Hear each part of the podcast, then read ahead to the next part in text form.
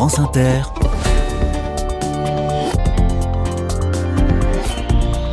Dorothée Barba. Bonjour à toutes, bonjour à tous. Nous passons la semaine dans les Vosges, vous le savez, et aujourd'hui, si vous le permettez, j'élargis un peu la focale. C'est la région Grand Est qui m'intéresse, avec un orchestre formidable. Les instruments de musique, c'est pour tout le monde. Cette évidence, pourtant, n'est pas une vérité. La Philharmonie de Paris se bat pour que les choses changent en offrant à des enfants de milieux populaires un instrument de musique et un enseignement musical. Ce dispositif existe depuis 13 ans. Il s'appelle Demos et il se déploie peu à peu dans tout le pays, notamment dans le Grand Est. Pour offrir les instruments aux enfants, il faut des fonds. La Philharmonie a lancé une campagne de mécénat. Donnons pour Demos. Soyez les bienvenus. Carnet de campagne, le journal des solutions. Bonjour Flavien Bois. Bonjour. Bienvenue dans les carnets. Vous êtes chef d'orchestre et c'est vous qui dirigez l'orchestre Demos du Grand Verdun dans le Grand Est. Vous nous racontez Demos d'abord? Comment ça marche concrètement? Alors concrètement, Demos c'est donc un projet qui s'adresse à des enfants de 7 à 12 ans. Euh, ce sont des enfants qui habitent dans des quartiers euh, relevant de la politique de la ville ou alors dans des zones rurales isolées comme c'est le cas à Verdun et donc qui n'ont pas euh, un accès direct à une offre culturelle, à une pratique culturelle. Que ce soit des, pour des raisons économiques, sociales ou, géographiques.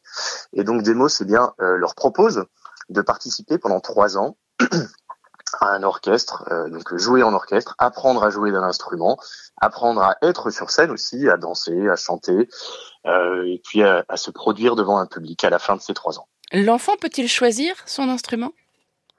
Oui, alors, les, en fonction des, des, des, zones géographiques, les enfants sont regroupés par ce qu'on appelle des ateliers. C'est donc un groupe de 15 enfants qui, chaque semaine, euh, va se réunir pendant trois heures et demie, donc euh, une fois une heure et demie et puis une fois deux heures.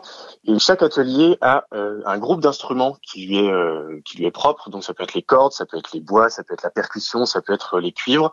Donc il ne choisit pas euh, la famille d'instruments avec laquelle il va travailler. En revanche, à l'intérieur de cette famille, c'est lui qui va choisir, c'est chaque enfant choisit eh bien l'instrument euh, qu'il veut jouer. Il y a 48 orchestres hein, dans toute la France et le vôtre, je le disais, c'est celui du Grand Verdun. Il est tout récent.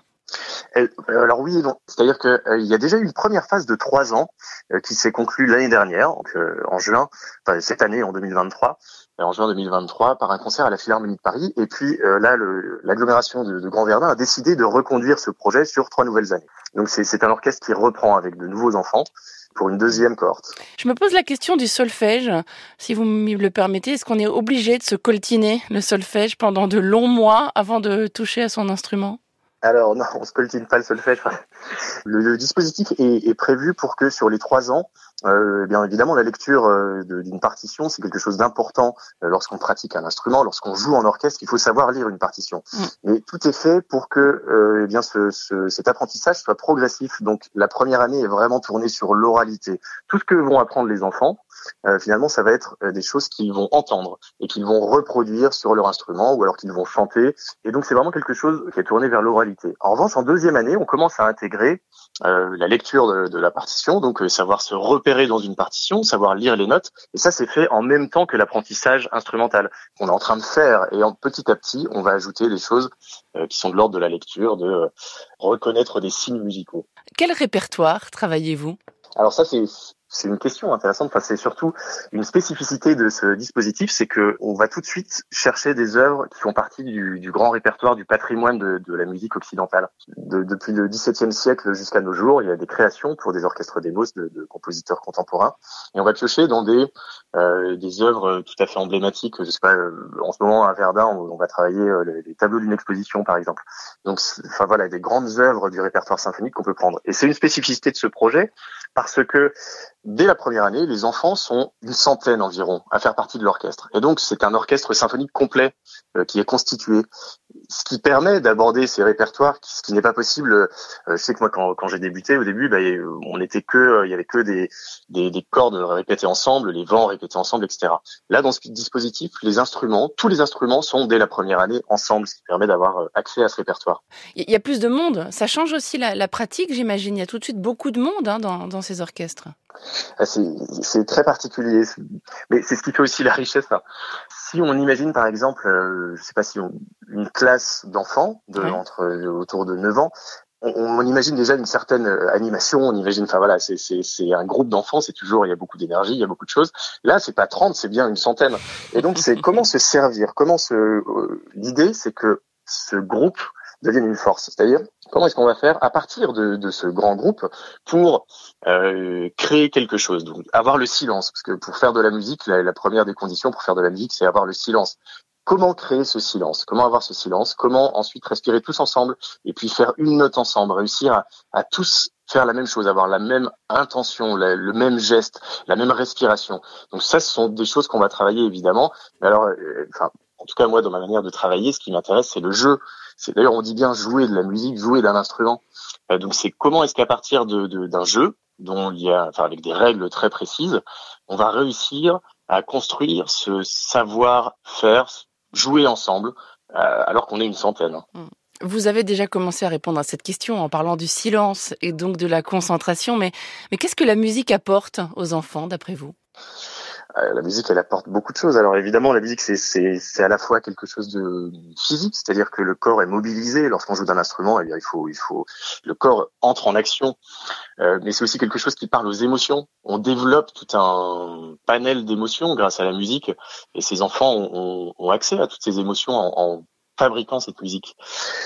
Au-delà de ça, je crois que les, les, les enfants, lorsqu'on joue dans un orchestre, il faut se rendre compte qu'un orchestre, c'est une société qui est organisée. C'est une société qui a un cadre, qui a des règles. Et donc ces enfants, ils prennent conscience de ces règles, de ce cadre. Il faut qu'ils l'habitent, il faut qu'ils le, qu'ils le vivent, qu'ils le ressentent, euh, ce, ce, ce, cadre, pour pouvoir eh bien prendre du plaisir à jouer ensemble. Il y a aussi une chose qui est, qui est, qui est très intéressante, c'est pour qu'on puisse être entendu lorsqu'on joue en orchestre, il faut qu'on sache écouter. C'est-à-dire que si vous jouez, mais que vous avez une partie qui est peut-être secondaire et que votre voisin est la partie euh, principale, si vous jouez trop fort, on n'entendra pas votre voisin. Et quand ce sera à l'inverse, il risque d'y avoir des problèmes. Mm. Donc c'est voilà, réussir à doser, savoir euh, à quel moment on doit accompagner, à quel moment on doit être euh, au contraire mis en valeur, à quel moment il faut mettre en valeur quelqu'un. Et ça, ce sont des choses qu'on va travailler en orchestre, donc avec ce grand groupe, ce, cet orchestre symphonique. On va le travailler en faisant en sorte que chacun se projette sur l'autre. À un moment, ce sont les violons qui doivent jouer, euh, qui ont la mélodie, et les autres doivent accompagner et doivent être extrêmement euh, discrets. Et donc, on va, on va tous écouter les, les, violons. Et en écoutant, en regardant, on s'identifie aussi à eux. Et quelque part, c'est, on va développer aussi quelque chose de, l'ordre de l'empathie. Donc ça, ce sont des choses, voilà, qui sont fortes dans ce projet-là, euh, euh par le, le, notamment le fait que cet orchestre, ces orchestres, soient composés d'une centaine d'enfants. Un grand concert est prévu chaque année, bien sûr. Et là, j'imagine que c'est toute la famille hein, de chaque enfant qui se retrouve embarqué dans la musique, dans des familles, encore une fois, où on n'a pas forcément cette culture-là. Oui, effectivement, c'est au-delà des, enfants qui sont euh, engagés dans le projet, c'est vraiment un projet qui touche, euh, qui va toucher des familles. Les, rencontres avec les familles sont toujours euh, extrêmement émouvante. Je me souviens avoir fait plusieurs concerts et ces familles qui souvent n'ont pas, euh, ne connaissent pas euh, ce, milieu de la musique classique se retrouvent dans des grandes salles de concert. Alors euh, au bout de trois ans, tous les enfants, tous les orchestres vont faire un concert à la Philharmonie de Paris et les parents se retrouvent là. Ils connaissent pas forcément les codes et c'est drôle de voir cette spontanéité nous qui, musiciens classiques professionnels, on connaît, le, il y a, des, rituels euh, lors d'un concert, on n'applaudit pas entre les mouvements, on fait pas ceci, on fait, voilà, il y a, a, plein de choses. Eh bien, tous ces rituels, ils ont tendance à, à évoluer, et je pense que la Philharmonie de Paris est, est, est, vraiment une maison qui essaie de faire évoluer aussi, qui, qui euh, avance avec son temps euh, sur sur le, les rites, les, les, le cadre du concert classique. et donc, c'est ce projet s'inscrit pleinement là-dedans, c'est-à-dire qu'on voit les familles qui arrivent là et qui sont tellement heureuses de voir leurs enfants sur une grande salle mis en valeur comme ça en train de jouer une musique euh, incroyable.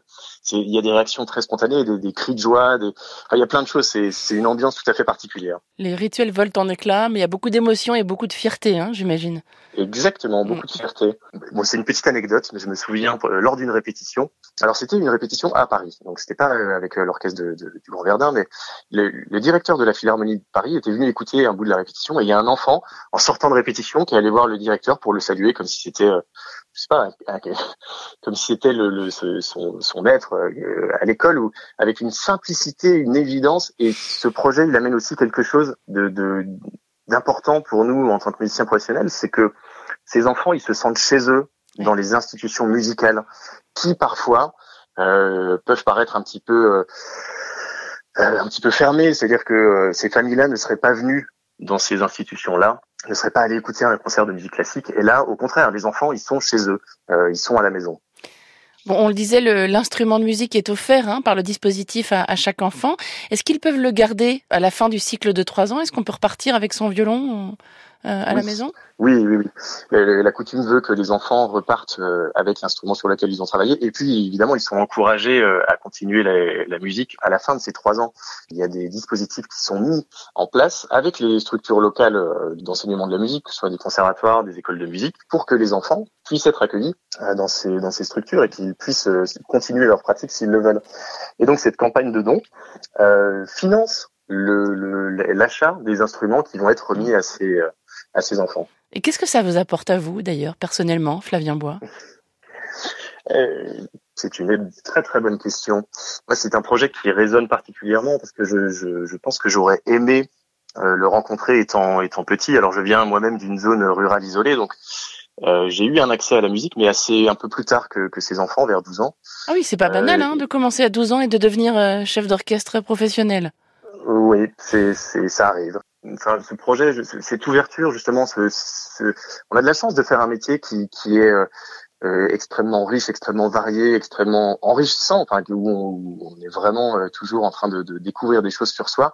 Pouvoir le partager avec ses enfants, c'est, aussi une grande chance, une mission. Enfin, c'est quelque chose d'important, il me semble, dans, dans, voilà, dans ma pratique, dans ce, que, ce qui me constitue comme musicien. Mais alors, vous auriez aimé croiser Demos euh, enfant, dites-vous? À quoi ça a tenu pour vous, la rencontre avec la musique? Au hasard d'une publicité pour l'école de musique dans une boîte aux lettres. Ça tient à pas grand-chose. Ça tient à pas grand-chose, oui. Donnons pour Demos, campagne de mécénat jusqu'au 16 janvier 2024. Merci beaucoup Flavien Bois. Merci à vous. Directeur de l'orchestre Demos du Grand Verdun. Bonne journée. Bonne journée, au revoir. Un coup d'œil à la boîte mail des carnets de campagne. Vous nous écrivez beaucoup et je vous en remercie. Courriel de Marlène pour nous présenter une bouquinerie associative et solidaire à Vagney dans les Vosges. La pause bouquin est née il y a un an, explique cette auditrice. C'est un lieu convivial qui propose des livres d'occasion en excellent état à petit prix. Café, thé, autres boissons sont offerts aux visiteurs qui souhaitent passer du temps dans notre jolie boutique qui est une ancienne école, précise-t-elle. Les recettes de nos ventes sont distribuées aux associations et collectifs qui œuvre dans le domaine social et caritatif. Nous sommes sept bénévoles à gérer l'association dont je suis la présidente, précise Marlène. La pause bouquin, c'est à Vanier, près de Gérardmer. On y reste d'ailleurs à Vanier avec le message d'Hélène. Je m'occupe d'une petite entreprise qui s'appelle la camionnette des fermiers, écrit cette auditrice. Nous offrons aux habitants du secteur la possibilité de commander via notre site internet des produits fermiers locaux, livrés chaque semaine sans abonnement ni produits imposés, à domicile, jusqu'à que dans les secteurs les plus isolés des Vosges. La camionnette des fermiers ne négocie pas de tarifs avec les producteurs avec lesquels elle travaille et elle favorise le zéro déchet, les productions biologiques et surtout la rigolade via une super newsletter envoyée à tous nos clients chaque semaine.